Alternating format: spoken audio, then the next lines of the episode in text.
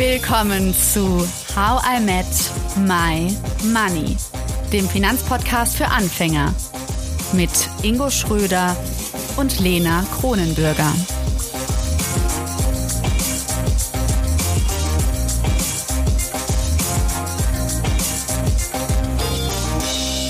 Hallo Ingo. Hallo Lena. Was haben Geld und Sex mit Belohnung zu tun? Das fragen wir heute die Neurologin und Psychotherapeutin Frau Dr. Heike Melzer. Hallo, schön, dass du da bist. Ja, hallo. Hallo, grüß dich. Heike, du hast eine Praxis in München für Paar- und Sexualtherapie und es gibt für dich so drei Dimensionen, man könnte sie auch drei Säulen nennen, wenn es um Sexualität geht. Steigen wir da direkt ein. Welche drei Säulen sind das für dich? Ja, ich versuche es immer einfach zu halten und äh, so eine äh, Dreiergliederung versteht eigentlich jeder. Also wenn wir über Sexualität sprechen, dann haben wir einmal diese Säule der Fortpflanzung, also eigentlich die, das Urkonzept der Sexualität, dass wir uns auch ähm, fortpflanzen, Nachkommen zeugen. Dann haben wir die Säule der Emotionalität oder nennen wir sie Liebe, also diesen emotionalen, sensiblen Austauschen zwischen zwei Menschen oder vielleicht auch mehr Menschen Heute ist das ja etwas ähm, flexibler geworden. Und wir haben die triebhafte Seite, die Seite, die nach Lust, Aufregung, Neuigkeit, Ausschau halt, hält. Die ähm, drei Säulen sind mittlerweile sehr autonom am Start. Ähm, wir war, das romantische Liebesideal hat da so eine Klammer rumgemacht und hat gesagt, na ja, erstmal müssen wir äh, uns verlieben, dann gibt es Sexualität. Äh, die Früchte der Sexualität sind dann die Fortpflanzung und am besten alles mit einem Partner. Aber heute ähm, agieren zumindest sie Säule der Fortpflanzung im Rahmen von Kinderwunschzentren, Leihmütter, Samenbänken, Co-Parenting, Pränataldiagnostik und so weiter relativ autonom und die triebhafte Seite mit immer stärker werdenden Belohnungsreizen im Rahmen von ähm, Pornografie, Hightech-Sex-Toys äh, und äh, variablen, käuflichen, unverbindlichen sexuellen Möglichkeiten, die wir haben in diesem All-Inclusive-Buffet, äh, die spalten sich halt ein Stück weit von der Liebe oder von der Partnerschaft ab. Gibt es denn da, also du hast ja gerade gesagt, es ist autonom, aber gibt es ähm, bei diesen drei Säulen, wenn es um das Thema Sexualität geht, denn Dinge, die, also eine Säule, die häufiger auftritt oder die irgendwo mehr Gewicht hat für die meisten? Ja, kommt immer darauf an. Also ich glaube, im Leben äh, gibt es verschiedene Gewichte. Also vielleicht ist am Anfang die Neugier oder die Triebhaftigkeit auch mit dem Einsprießen der Hormone ist am Start. Äh, wenn es dann um die Familiengründung geht, dann ist, äh, tritt die Fortpflanzung mehr in den Vordergrund und dazu bedarf es auch einer gewissen Verbindung und einer Abgrenzung äh, zu dem Universum da draußen in Form von einer Beziehung, wie auch immer man die definiert. Und vielleicht gibt es auch sowas wie eine zweite Pubertät, wenn die Kinder groß sind, da entsteht dann nochmal so diese Triebhaftigkeit neu, also wie, wie eine zweite Pubertät, wo man sagt, was geht noch, was kann ich noch, war es das jetzt schon alles? Äh, später ist dann im Herbst oder im Winter des Lebens, äh, ist die Liebe, glaube ich, dann wieder ganz im Vordergrund, wo man einfach auch gemeinsam dieses Altwerden äh, sicherer oder äh, ja in der Lebensqualität sinnhafter empfindet, als wenn man da jetzt tatsächlich auf den Sexpartys ist oder ja, auch die Fortpflanzung steht da dann nicht mehr im Vordergrund, sondern vielleicht die Aufzucht der Enkelkinder. Also das heißt, auch da äh, gibt es sehr unterschiedliche individuelle Lebenslinien und ich glaube, jeder für sich selbst äh, sieht dann auch immer mal wieder das eine oder das andere im Vordergrund, aber wir brauchen oder suchen irgendwo in allen drei Bereichen. Also bei der Fortpflanzung ist die Sinnfrage sicherlich im Vordergrund und bei der triebhaften Seite ist der, die Spaßkomponente im Vordergrund und die Liebe macht im Prinzip auch eine gewisse Lebensqualität aus. Und da den richtigen Deckel auf den Topf zu finden, ist gar nicht so einfach in der heutigen Zeit. Was würdest du sagen, hilft uns dabei, wenn wir uns jetzt diese drei Dimension, diese drei Säulen mal so vor Augen geführt haben? Ist das, geht es darum, dass wir ein bisschen mehr verstehen, warum wir wie handeln oder warum ist das Naja, so weil, weil Liebe ein Konstrukt ist, weil Sexualität ein Konstrukt ist und man muss im Prinzip das Ganze operationalisieren, um es zu verstehen, von was man spricht. Also wenn ich von Sexualität spreche, dann würde ich ganz gerne versuchen zu erklären, was ich da gerade meine. Also für mich ist Sexualität zum Beispiel verbale oder nonverbale Kommunikation. Und äh, über meine Patienten, die kommen, äh, die über Sexualität sprechen, die haben ein anderes Konzept und ich versuche dann immer zu erklären oder zu operationalisieren, von was ich gerade spreche, damit ein gleiches Verständnis ist oder damit man nicht aneinander vorbeispricht. Was, mein, ähm, was meinst du damit? Also, also verbale also oder nonverbale Kommunikation? Also zum Beispiel, also Sexualität ist ja im Prinzip, also das, was sich der äh, landläufig vorgestellt ist, es wäre die nonverbale körperliche äh, ähm, Kommunikation, also die Körpersprache, ja. Also irgendwo trete ich mit jemandem in einen Körperkontakt. Naja, du bist auf Mute. Ich bin ja froh, dass nicht nur bei mir die Probleme bestehen. ja, das stimmt. Gut, jetzt aber. Okay.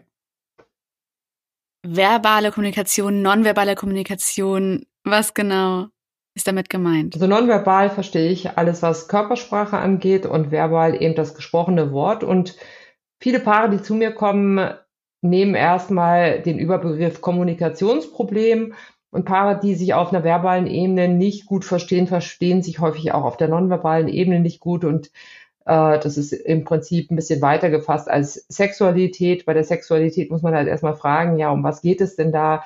Also es fehlt es an Emotionalität oder gibt es irgendwelche sexuellen Praktiken oder geht es um Fortpflanzung bei den Kinderwunschpaaren? Ist das nämlich der Fokus, ähm, Sex auf zu bestimmten Zeiten, um dann eben auch ein Kind zu bekommen. Das ist auch nochmal eine sehr stressige Phase. Und einfach um dem Ganzen so ein bisschen auf den Grund zu gehen, versuche ich immer erstmal so Wortschablonen zu ne, gebrauchen, die den Paaren halt eine Möglichkeit gibt oder auch einzelnen Klienten dann für sich eben äh, da weiter hineinzugehen in die Problematik dann auch tatsächlich. Mhm. Jetzt hatten wir in einer von unseren Folgen, oder wir hatten es auch schon davor mal ab und zu angeschriffen, das Thema Pornografie und damit einhergehen auch die, die Qual der Wahl. Welchen Effekt hat deiner Meinung nach das Thema Pornografie auf Beziehung und Intimität? Äh, ja, also ich bezeichne Pornografie immer als Genussmittel, positiv formuliert. Ich habe natürlich den ganzen Tag mit Menschen zu tun, die ähm, gar nicht mehr aufhören können, Pornografie zu schauen oder dysfunktionalen äh, Pornokonsum tatsächlich auch betreiben, weil das ist wirklich ein Konsumprodukt. Wir brauchen nirgendwo mehr hingehen, in keine Videotheken, wir können streamen und zwar 24 Stunden am Tag. Ich hatte heute erst einen Klienten, der mir sagte, dass er also locker mal 36 Stunden am Stück geschaut hat. Äh, bislang war mein, mein Patient, der äh, am meisten geschaut hat, äh, jemand, der hatte 40 Stunden in der Woche geschaut, das ist ein Vollzeitjob. Und das war auch ein promovierter Akademiker, äh, der da davon berichtete. Also das sind dann schon exzessive Maße, aber äh, wenn wir eben äh, viel Pornografie schauen, dann wird diese triebhafte Seite halt sehr stark bedient und äh, nicht die emotionale Seite. Und wir können uns dort sehr genau eingrooven und entwickeln manchmal vielleicht besondere Fetische oder stumpfen halt auch ab und merken, also das, was am Anfang gezogen hat, zieht nicht mehr so bis hin zum Kontrollverlust und dann auch massiven negativen Auswirkungen auf unser privates Leben, berufliches Leben, ähm, auf unsere Finanzen, auf unsere Gesundheit oder eben auch Konflikte mit dem Gesetz, was ich immer häufiger auch jetzt in meiner Praxis sehe. Hm. Das heißt, da ist so eine Säule und zwar diese Trieb Die triebhafte Seite, ja, die Säule, läuft ja dann relativ groß. autonom. Und die WHO hat ja jetzt mittlerweile auch, ähm, also es gab, Verhaltenssüchte ist eine, neue, ist eine neue Krankheitsklassifikation, die von vielen auch noch nicht so richtig verstanden wird. Aber äh, über Verhalten ähm, kann man eben auch Belohnung erleben. Und da es bestimmte Unterhaltungsbereiche gibt oder starke Reize, vor allen Dingen in der äh, digitalen Welt, im Gaming, in der Sexualität, in der Unterhaltung, im sozialen Kontakten, haben, sehen wir ganz ähnliche Krankheitsbilder, wie das sonst bekannt war über Substanzmittelkonsum, äh, also äh, mhm. substanzabhängige äh, Abhängigkeiten. Und ähm, äh, die erste Rubrik der Verhaltenssucht wurde geöffnet für Gambling und Gaming Disorder, also Glücksspielsucht und Online-Spielsucht. die waren vorher den Impulskontrollstörungen und den zwanghaften Störungen zugeordnet. Das ist im Prinzip sowas, man kann auch sagen, wie das Vorzimmer zur Verhaltenssucht, eine Rubrik, die jetzt erst neu aufgemacht wurde. Und jetzt sitzt äh, zwanghafte sexuelle Störungen, äh, den Impulskontrollstörungen zugeordnet, praktisch im Vorzimmer. Und das wird die nächste Verhaltenssucht werden. Hm. Haben wir schon das Stichwort Belohnung gegeben. Darum soll es ja auch vor allen Dingen in dieser Folge gehen. Was ist es denn, so ein Belohnungsreiz? Also, was kann ich mir darunter vorstellen? Das kann sich jeder vielleicht auch selber fragen, was eigentlich Belohnung ist. Ähm, aber unser Gehirn hat das Belohnungszentrum oder das, äh, also das ist ein relativ komplexes ähm, System an verschiedenen Nervenkerngebieten und äh, Verbindungen mit einem Zentrum, den Nucleus accumbens, und das alles sitzt unterhalb der Großhirnrinde. Und ähm, das ist in der Menschheitsgeschichte halt sehr, sehr archaisch alt geprägt und alles das, was unserer Fortpflanzung und unserem Erhalt des Lebens diente, wird besonders belohnt. Das, dazu gehört Sexualität und auch Essen. Und Sexualität und Essen haben sehr viele Ähnlichkeiten, aber eben auch der Verbund äh, der sozialen Gemeinschaft, Austausch, Feedback von anderen sind so Belohnungsreize. Und das waren früher ähm, äh, Belohnungen, die, äh, um die man kämpfen musste. Es waren knappe Ressourcen, äh, selbst bei unseren Vorfahren oder Vorvorfahren, Großeltern, Urgroßeltern, ich weiß nicht, wie viele Sexualpartner die hatten. Und wenn Sie sich irgendwo eine Zeichnung angeschaut haben, also oder, oder vielleicht auch schon ein Foto oder ein bewegtes Foto, dann war das äh, mühsam, da, da dran zu kommen. Und äh, jeder sexuelle Akt war im Prinzip auch immer mit einer Schwangerschaft oder mit dem Tod, vielleicht auch äh, als Nebenbuhler, dass man dann erschlagen wurde. Oder man kam halt an Sexualität schwerlich dran, weil es auch so starke Auswirkungen hatte auf die Gesundheit oder eben dann auch eben, wenn Nachkommen tatsächlich kommen, auf die, ähm, die Stellung in der Community, wenn es unehelich ist. Oder man hatte halt dann danach als Frau zumindest 20 Jahre zu tun, um diese Kinder großzuziehen. Und deswegen hat man da sehr sorgfältig darauf geachtet, welchen Partner man ranlässt. So, und heute äh, gibt's Sexualität auf Knopfdruck im Internet und dieses archaische Belohnungssystem unterscheidet nicht zwischen realen analogen Reizen oder digitalen Reizen. Das ist im Prinzip vor der Digitalisierung programmiert worden und hat den System Update hat das noch nicht gemacht. Ähm, und Essen, wir kennen es ja auch. Ich meine, früher war es so, da hatte man einen Vorratskeller und man hat halt geschaut, dass man Hungerperioden überlappen kann. Aber beim Rewe und Aldi und Lidl gibt's halt keine Hungerperioden mehr, sondern wir sind natürlich immer jetzt aktuell versuchen wir immer zu verstehen, wie es äh, geht, äh, genussvoll zu essen und trotzdem gesund zu bleiben, trotzdem schlank zu bleiben, weil diese vielen Belohnungsreize immer stärker werden und um unsere Aufmerksamkeit buhlen.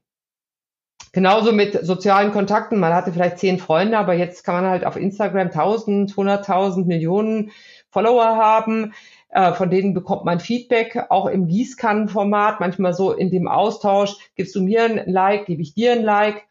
Ähm, auch das kann natürlich eine gewisse ja, ähm, Affinität bei Menschen, Menschen verursachen, dass sie mehr online sind und immer wieder auf dieses Feedback ähm, schauen und äh, schon auch ein Stück weit eine Abhängigkeit oder eine Abstumpfung entwickeln und sagen, eigentlich äh, ist das auch schon ad absurdum getrieben, immer wieder po äh, Fotos zu posten und immer wieder zu warten, was sagen die Leute da drauf?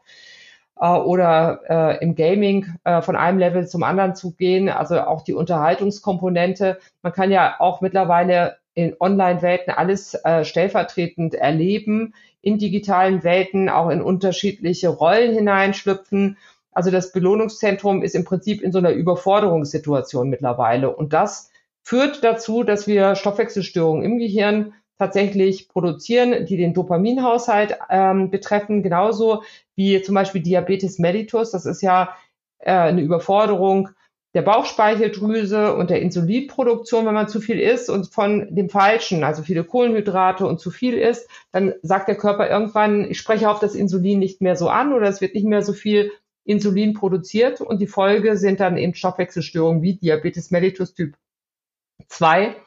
Und genauso gibt es Stoffwechselstörungen auch im Gehirn und die verursachen auf der einen Seite eben, ähm, dass wir immer weniger aufmerksam werden. Also das ganze Thema ADHS, Belohnungsaufschub will nicht mehr gelingen, strukturiertes Vorgehen. Und auf der anderen Seite entstehen Verhaltenssüchte und bei beiden spielt Dopamin die Hauptrolle. Hm. Wahnsinnig spannend.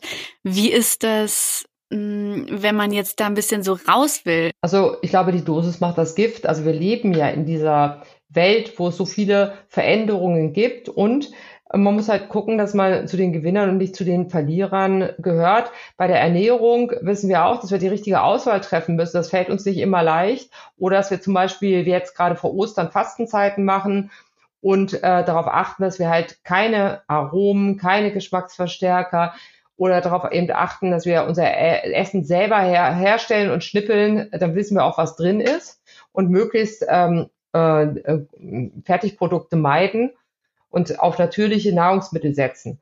So ähm, bei der Pornografie äh, auch da, ich glaube, es ist sicherlich interessant, auch mal in der Partnerschaft mal reinzuschauen, sich Anregungen zu holen oder das mal zu nutzen, aber eben auch wohl dosiert so dass man, also äh, man merkt ja dann irgendwann, Mensch, warum gucke ich immer wieder und warum gucke ich länger und warum gucke ich mir jetzt eine Compilation an und äh, wie verändert sich da mein sexuelles Wollen und Können? Und wenn ich dann merke, äh, es gibt auch negative Aspekte, also ich stumpfe ab, ich muss immer länger schauen, äh, oder so wie beim Essen, wenn äh, die Hose kneift und man sagt, uh, ich glaube, ich habe zu viel jetzt äh, zugenommen, dann muss man halt in eine Gegenbewegung gehen das geht manchmal, manchmal geht das auch nicht. Also mal aufzuhören, Pornos zu schauen, ist für manche fast eine nicht äh, machbare Möglichkeit mehr, weil sie die Kontrolle verloren haben. Erst wenn man es versucht auszuhören, ist genauso wie mit, der, mit dem Zucker.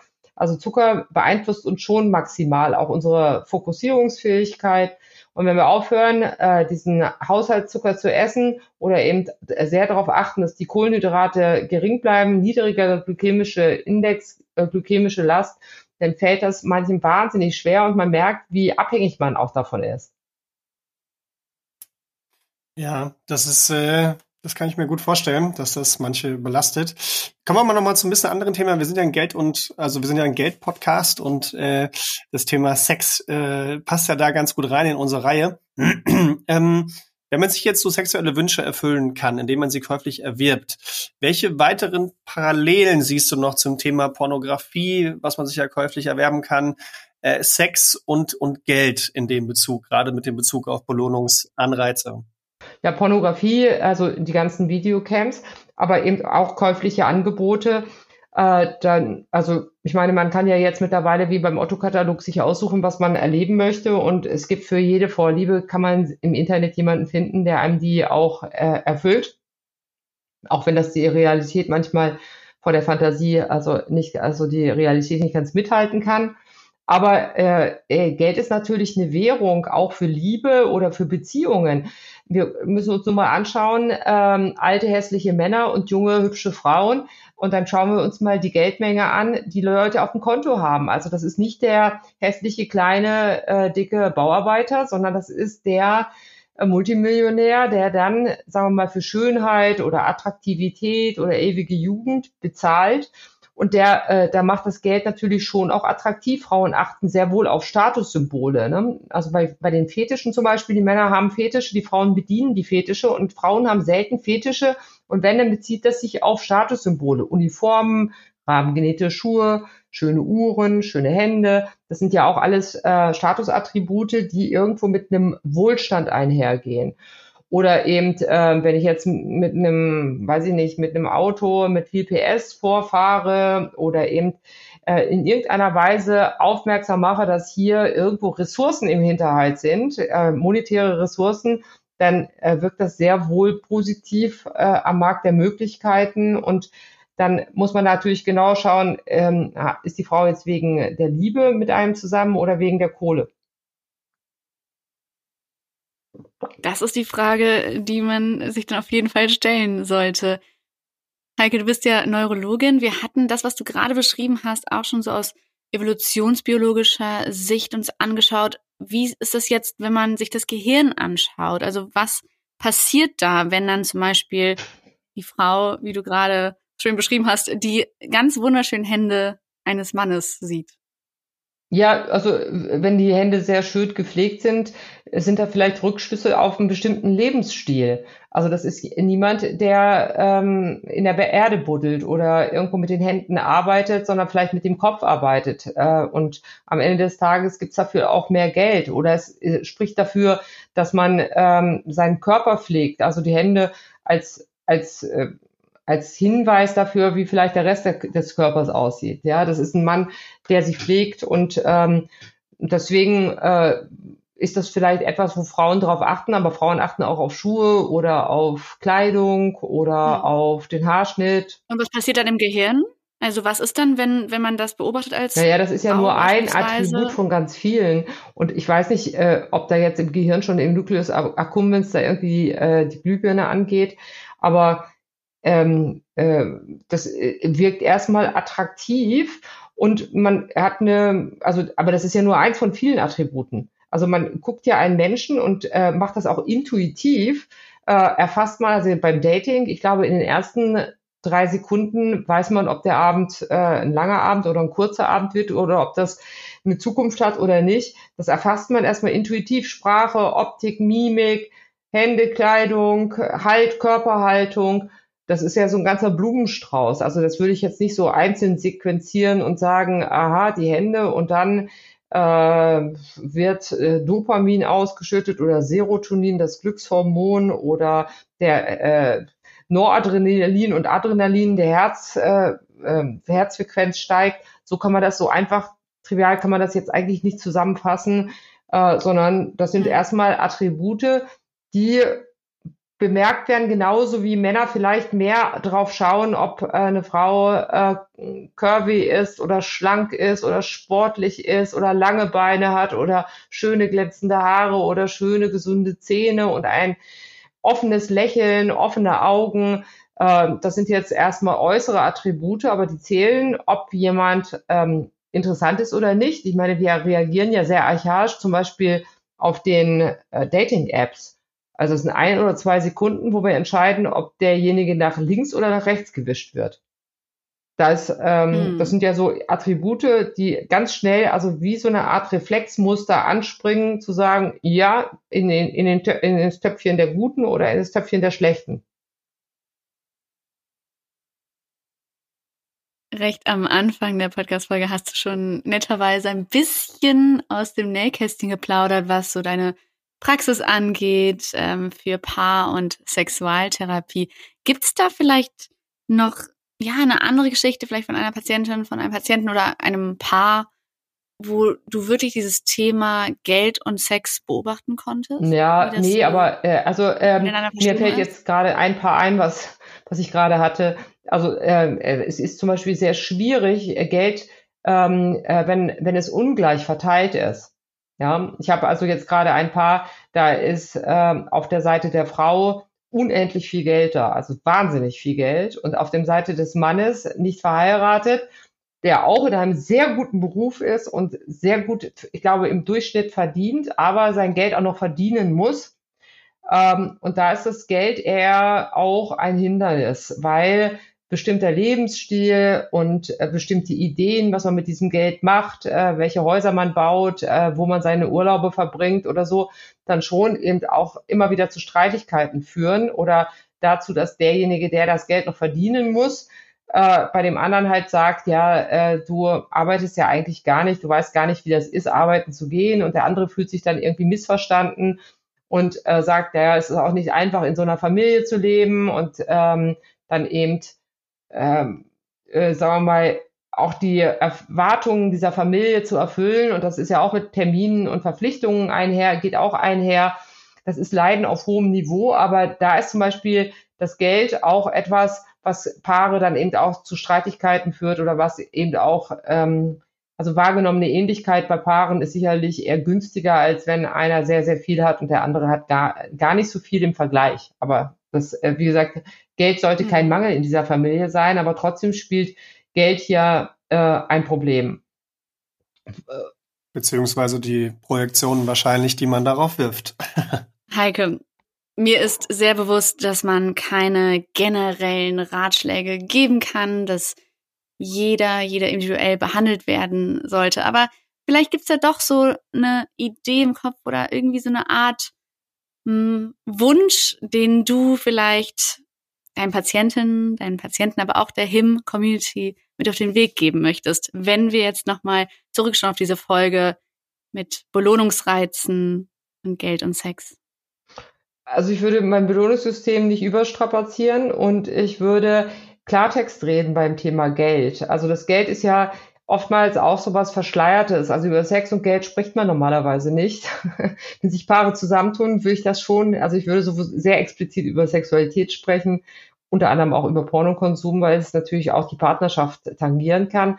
Und ich würde auch dieses Tabuthema äh, Geld ansprechen um einfach viele Fallstricke in der Zukunft auch zu vermeiden. Und gerade eben bei Paaren, die eine Familie gründen, würde ich natürlich schon auch schauen, dass ich eine gewisse Absicherung finde, weil meistens sind Paare nicht gleichzeitig ähm, beruflich genau gleich aktiv oder gleich in der Kinderaufzucht äh, beteiligt und damit überhaupt so ein Wir-Gefühl entsteht, finde ich auch nicht schlecht, wenn dann tatsächlich auch eine gewisse Fusion der finanziellen Ressourcen passiert und man sich dann nicht jedes Mal beim Urlaub streiten muss, wer jetzt äh, das Hotel bezahlt und wer die Restaurantrechnung bezahlt und wer jetzt die Windeln bezahlt und wer dann das äh, Essen fürs Wochenende bezahlt, ähm, dass man da irgendwo auch ein Stück weit in einem Wir-Denken zusammen fusioniert und dann eben auch an einem Strang zieht. Aber Klar, man muss natürlich auch immer daran denken, dass sowas nicht ewig hält. Also die Scheidungsrate ist in Deutschland zwar noch nicht über 50 Prozent, aber doch so zwischen einem Drittel bis 50 Prozent